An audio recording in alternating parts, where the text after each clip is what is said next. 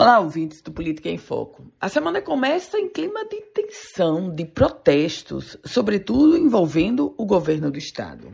Nessa segunda-feira, os prefeitos, pelo menos 100 prefeitos do Rio Grande do Norte, prometem uma mobilização contra o governo do estado cobrando aquele repasse de 12 milhões 225 mil reais, dinheiro que foi enviado pelo governo federal como compensação e detalhe, não foi entregue, não foi repassado para os prefeitos dentro do critério de que 25% do ICMS é das prefeituras.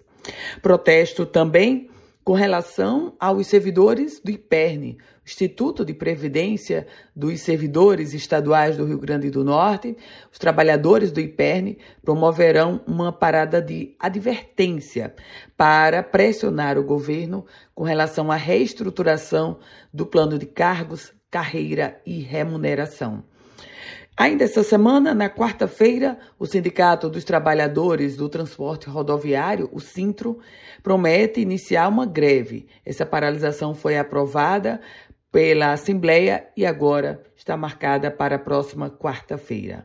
Uma outra mobilização é com relação ao Detran. Os servidores do Detran estão em greve. O órgão promete judicializar para obrigar os funcionários a voltar às suas atividades. E uma outra mobilização é com relação aos trabalhadores da saúde. Esta semana, eles também vão fazer um protesto cobrando a negociação da data base. Enfim, semana começa tensa, sobretudo na relação dos servidores com o governo do Estado.